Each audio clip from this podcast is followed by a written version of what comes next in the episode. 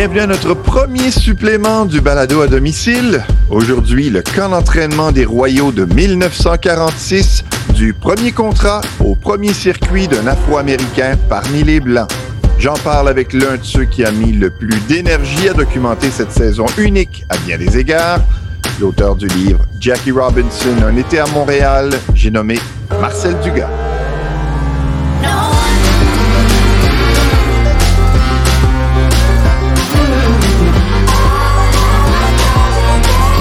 Alors, c'est notre premier supplément et euh, je vous l'avais suggéré, je le suggère encore. Euh, abonnez-vous parce qu'on ne sait jamais quand les suppléments vont tomber. Je peux déjà vous dire qu'il sera question de Boccia et du défi sportif Altergo euh, dans les prochains jours. Mais là, ça s'imposait avec la journée Jackie Robinson à travers les majeurs. Et dimanche, le 18 avril, ça fera 75 ans que Robinson a joué dans une ligue où les professionnels sont de race blanche, ben, on s'est dit, il faut reparler à, Marcel Dugas. À quand remonte la première rencontre entre Branch Rickey et Jackie Robinson? Leur première rencontre avait eu lieu quelques mois auparavant, en fait au mois d'août. Euh, mais le processus de recrutement du premier joueur afro-américain, parce qu'on comptait beaucoup sur l'idée d'en avoir, on voulait en, recruter plusieurs, mais on voulait, il devait y avoir un joueur qui serait à l'avant-scène, mm-hmm. qui serait vraiment le, pour faire une image, qui serait le brise-glace, qui ouvrirait la voie pour les autres. Il y aurait une star de l'intégration. Et ce processus de sélection-là a été très long, a coûté euh, quelques dizaines de milliers de dollars aux Dodgers. Ah on a commencé par chercher d'abord un joueur d'Amérique latine. On se disait que ce serait plus facile d'aller de ce côté-là. Euh, on a pensé pendant longtemps à un joueur qui s'appelait Silvio Garcia, qui était cubain, qui a joué pour les Athlétiques de Sherbrooke dans la Ligue provinciale du Québec par la suite, d'ailleurs. Euh, mais côté euh, comportement en dehors du terrain, côté tempérament, c'était pas vraiment ce qu'on cherchait. Finalement, on s'est dit, on va prendre un joueur afro-américain et après une longue étude, une longue recherche, euh, on a enquêté. Euh, Brian Trickey savait à peu près tout sur Jackie Robinson. Il l'a fait venir à son bureau à Brooklyn en août et là, il y a eu cette grande confrontation, euh, cette, grande rencontre au sommet qu'on présente dans à peu près toutes les œuvres où on parle de Jackie Robinson, où Branch Rickey lui a fait part de toutes les difficultés qui se poseraient devant lui. Il l'a mis en face de des... Euh, il a recréé différents scénarios de choses qui allaient se produire, soit se faire insulter, soit se faire euh, traiter du mot en haine, n'est-ce pas? Mm-hmm. et il lui a dit, Jackie Robinson lui a dit, vous cherchez quelqu'un qui n'aura pas le courage de répliquer a dit non, au contraire, je cherche quelqu'un qui aura le courage de ne pas répliquer, euh, phrase très célèbre. Euh, à ce moment-là, Jackie a dit ben, parfait, j'embarque. Euh, j'ai le goût de tenter cette expérience-là. Je suis prêt à le faire. et à ce moment-là, il lui a dit Tu vas signer un contrat. Dès lors, c'était décidé qu'il s'en allait à Montréal, qu'il signerait un contrat dans les prochains mois. Robinson le savait, ça. Oui, ça c'était clair dès ce moment-là. Euh, et maintenant, il suffisait juste d'attendre d'apposer euh, son nom au bas d'un contrat officiel des Royaux, mais il y avait une entente avec l'organisation des Dodgers dès le mois d'août.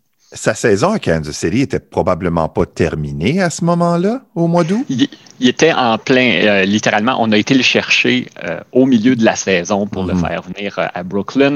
On, Ricky avait envoyé un de ses éclaireurs, Clyde Soukfort, un ancien gérant des Royaux d'ailleurs, qui devait voir jouer Jackie Robinson, mais Jackie ne jouait pas, il était blessé à ce moment-là. Mais il a dit, même si je ne l'ai pas vu jouer, je te Branch Rickey voudrait te rencontrer. Et ça, ça a mis la puce à l'oreille parce qu'à ce moment-là, euh, techniquement, les Dodgers recrutaient pour l'équipe qui comptait mettre sur pied dans cette nouvelle ligue réservée aux joueurs noirs euh, qui, que Brian Tricky est en train de mettre sur pied, les Brown Dodgers euh, de Brooklyn à ce moment-là.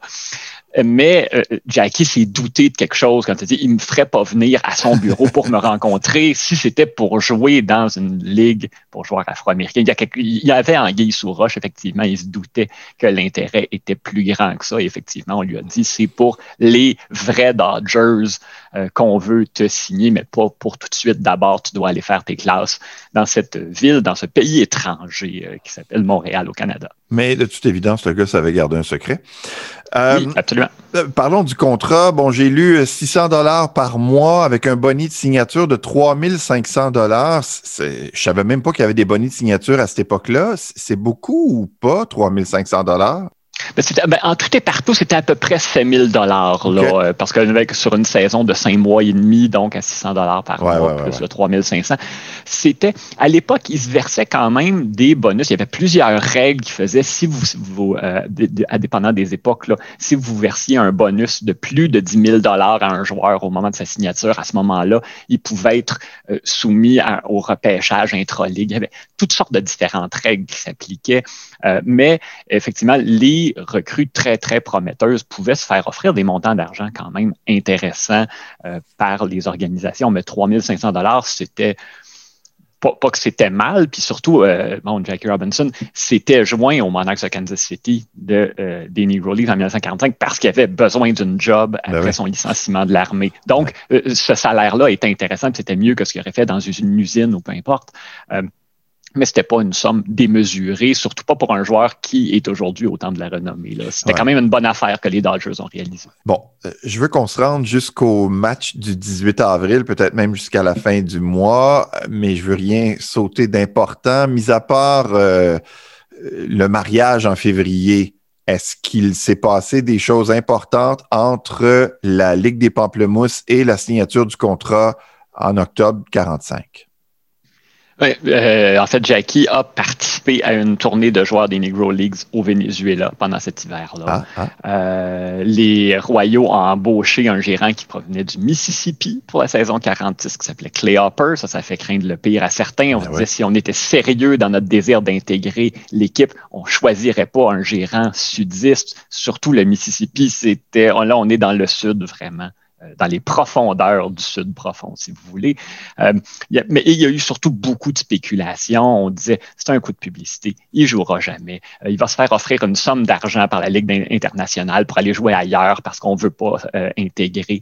Beaucoup de discussions comme ça autour de lui, mais finalement, on est arrivé au début du camp d'entraînement et il était là et il faisait partie, éventuellement, il a fait ses débuts dans la Ligue internationale. Donc, toutes ces rumeurs-là n'étaient effectivement que des rumeurs, puis on ne saura jamais vraiment s'il y avait du sérieux derrière ça, ou ben non, c'est juste quelqu'un qui avait entendu ça quelque part. Mais euh, Marcel, avant de parler du camp, faisons le voyage entre la Californie et la Floride. Non seulement ça n'a pas été facile, mais euh, là aussi, je crois avoir lu ou entendu que Robinson, avant même la première journée à l'entraînement, remettait en question euh, son contrat et son implication dans cette Amérique un peu, euh, un peu difficile. Il a eu un moment de découragement après son voyage. Lui qui, bon, il était né dans le sud, dans le Deep South, en Georgie, mais il avait vécu toute sa vie en Californie où la situation mhm. était nettement moins pire que dans le sud. C'était sa première expérience. Il était en compagnie de Rachel qui, elle, c'était véritablement sa première expérience du Sud. Ils se sont fait tasser de deux avions en raison de la couleur de leur peau. Euh, ils ont dû faire un long voyage en autobus. À l'arrière de l'autobus, il n'y avait pas de place pour manger, il n'y avait pas de place pour dormir pendant le trajet de tous les différents délais qu'ils ont rencontrés. Donc, il y a eu un moment de découragement au moment où il arrive à Daytona Beach pour le début du camp d'entraînement. Mais ça a passé assez rapidement. Et de tout ce que j'ai lu à son sujet, on a dit, c'était le, directeur général des Royaux pendant la saison qui a, raconté ça. Euh, Jackie venait souvent dire Ah, c'est difficile, ah, j'en arrache, j'ai de la misère, mais jamais il a été question d'abandonner. Donc, c'est un, moment de découragement, de frustration et de colère. Et incidemment, il y a une photo euh, quand même célèbre qui a été prise au moment où il débarque de euh, cette longue balade en autobus qu'il a fait avec Rachel. Il arrive et là, il serre la main à John Wright, l'autre afro-américain au camp des royaux. Ils sont tous sourires. Rachel est là, très souriante elle aussi. C'était une mise en scène. Jackie était probablement absolument hors de lui à ce moment-là. Ça devait être même très difficile de réussir à lui faire simuler une quelconque satisfaction d'être présent à ce moment-là. Je ne sais pas comment ils y sont parvenus. Tu mets ça dans l'ordre que tu veux. Je souhaite qu'on parle de John Wright et je souhaite que l'on parle également euh, des différents préparatifs que Branch Rickey a mis de l'avant pour faciliter euh, la présence de Robinson. Entre autres, il a invité sa femme, ce qui n'était pas le cas des autres joueurs. John Wright faisait partie, en fait, des préparatifs, si on veut. Mhm. Sa présence de tout ce qu'on en sait, il était là vraiment pour tenir compagnie à Jackie pendant le camp et pendant la saison. On ne le voyait pas vraiment, même s'il était un vétéran lanceur dans les Negro League, même s'il avait connu d'excellentes statistiques dans les équipes militaires pendant la guerre. Il n'était pas considéré comme un, candidat sérieux à un poste avec les vrais Dodgers. Ah non, hein, OK c'était d'abord sa tâche. Effectivement, Jackie avait eu la permission d'amener euh, Rachel. Il y avait également un journaliste qui s'appelait Wendell Smith qui était là, qui servait de facilitateur. C'est lui qui avait trouvé l'endroit où les Robinson et Wright ont demeuré parce qu'ils ne demeuraient pas à l'hôtel. Évidemment, les euh, Afro-Américains n'étaient pas admis dans les hôtels en Floride à ce moment-là. on a une image un petit peu déformée, nous, peut-être encore plus en tant que Québécois. On voit la, la Floride, c'est les vacances, c'est la plage, etc. Mais c'était un État férocement ségrégationniste au sortir de la Deuxième Guerre mondiale. Donc, c'était vraiment euh, un, très mauvais endroit pour essayer de tenir un camp d'entraînement intégré c'est d'ailleurs ce qui a amené les Dodgers à tenter de faire le camp d'entraînement à Cuba et à Panama l'année suivante et éventuellement à développer Dodger Town, euh, Vero Beach, où là, on avait un camp d'entraînement, un, site d'entraînement qui appartenait à l'équipe et où, à l'intérieur de ces murs-là, on faisait ce qu'on voulait. On n'était pas soumis aux règles des hôtels, des restaurants mm-hmm. euh, d'une ville standard de Floride on devait s'entraîner à Sanford. Finalement, on a ramené tout ça à Daytona. Euh, les Royaux et les Dodgers se sont entraînés dans le même complexe. Il y a des matchs qui ont été annulés pour des raisons aussi saugrenues que problème d'éclairage alors que le match était disputé en plein jour. Oui, mais ça a été un camp très, très difficile pour Jackie Robinson. Première chose, au deuxième jour du pré-camp d'entraînement à Sanford, on doit fuir Sanford, la ville natale de Tim Raines, incidemment. Ah oui?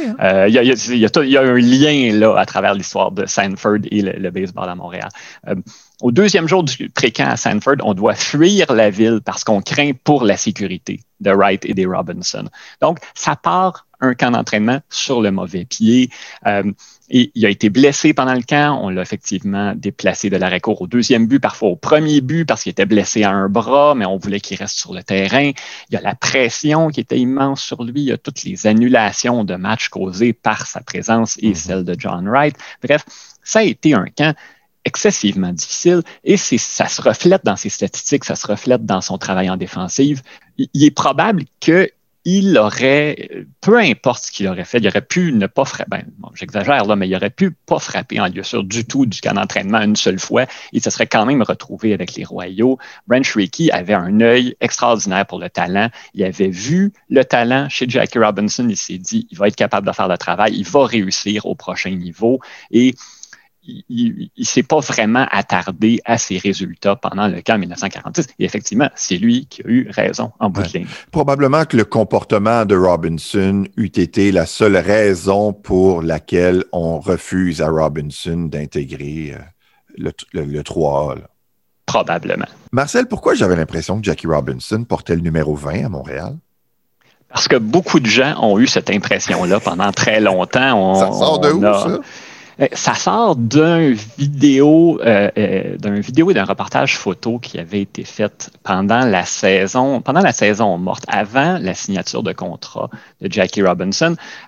il, quitte les Monarchs de Kansas City peu de temps après s'être entendu avec les Dodgers et il s'en va jouer pour une équipe qui jouait dans une ligue d'hiver en Californie qui s'appelait les Royals de Kansas City pour une raison qui n'est pas, que ça trop long de vous expliquer mhm. ici. Là, il, s'appelait les Royals de Kansas City, il jouait en Californie.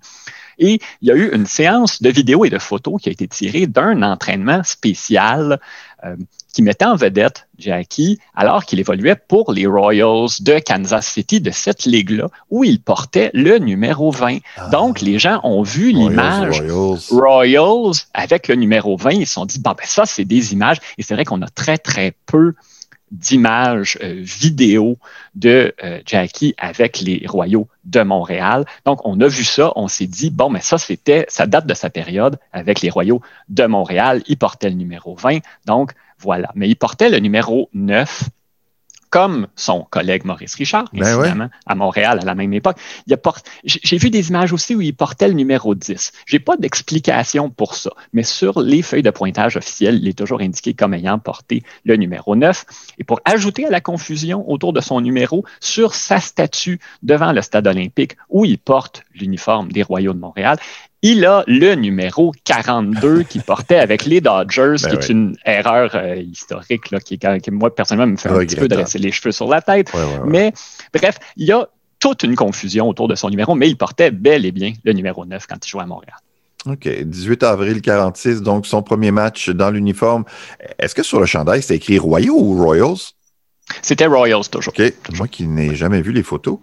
Euh, donc, euh, en cinq apparitions au bâton, quatre coups sûrs, dont un circuit, quatre points produits, quatre points marqués euh, dans une victoire de 14 à 1. Moi, ce qui me fait tiquer et dont je n'entends jamais parler, on mène 12 à 1 et il dépose la balle, donc un coup filé, un amorti, peu importe. c'est un coup sûr à l'avant-champ. Euh, chose que tu ne fais pas dans les règlements non écrits du baseball, pas à 12 à 1. Sur un simple, il décide de prendre deux buts et non un seul. Et une fois au troisième but, il fait mine de, voler le marbre, ce qui cause une feinte irrégulière. C'est très, très cocky comme comportement. Ce serait inacceptable aujourd'hui qu'il soit blanc, vert ou rose. Probablement que des lanceurs auraient tenté de l'atteindre. Est-ce qu'il y a des gens qui ont, disons, euh, critiqué ce comportement-là? La, loi non écrite du baseball disant qu'on arrête de prendre des chances et d'être agressif quand on a une bonne avance n'avait pas encore pas ah, été écrite à ce moment-là. Euh, si, vous, me suivez dans mon raisonnement. Euh, mais ça c'est vrai qu'il y a beaucoup, beaucoup de gens aujourd'hui qui se réclament d'être de la vieille école pour justifier le fait que ah, les lancers de bâton, ça se fait pas. Tu n'es pas censé être mhm. démonstratif quand tu réussis un retrait au bâton, qui n'ont aucune idée à quoi ressemblait le baseball de la vieille école. Et il y a beaucoup de choses qui se faisaient autrefois donc, donc, techniquement, dans la vieille école qui ne se font plus aujourd'hui, on a vu des gens dans l'histoire du baseball courir les buts à l'envers après avoir réussi un circuit. Euh, des, choses comme ce que faisait euh, Jackie Robinson, évidemment, à, à, 5-1, un coup filé déjà, probablement que les, les bancs se vident, donc à 12-1, c'est inacceptable. Mais vraiment, il n'y a eu aucune, euh, j'ai même pas vu aucun journaliste le lendemain noter de ouais, ça c'était peut-être un peu exagéré. Pas du tout. C'était quelque chose qui à ce moment-là se faisait et qui causait pas problème. Évidemment, euh, ce qui ne veut pas dire que Jackie s'est pas fait lancer à la tête pendant la saison. Non, non, non, mais c'était pas pour ça. Non, mais c'est, oui, mais en fait, c'était assez régulier, l'arme là, de lancer à la tête mm-hmm. des, frappeurs, surtout des frappeurs dangereux qui connaissaient du succès, ce qui est quelque chose qu'on ne voit plus aujourd'hui.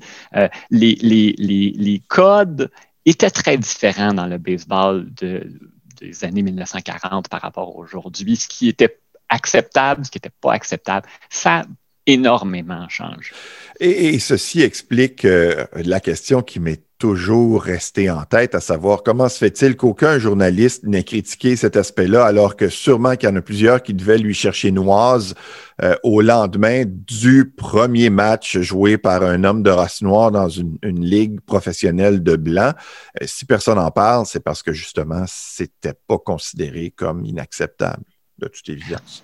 Quand on parlait de lui dans les journaux, on disait toujours Jackie Robinson, le deuxième but noir des mhm. Royaux, même à un stade de la saison. On continuait de dire ça pendant le camp d'entraînement de 1947.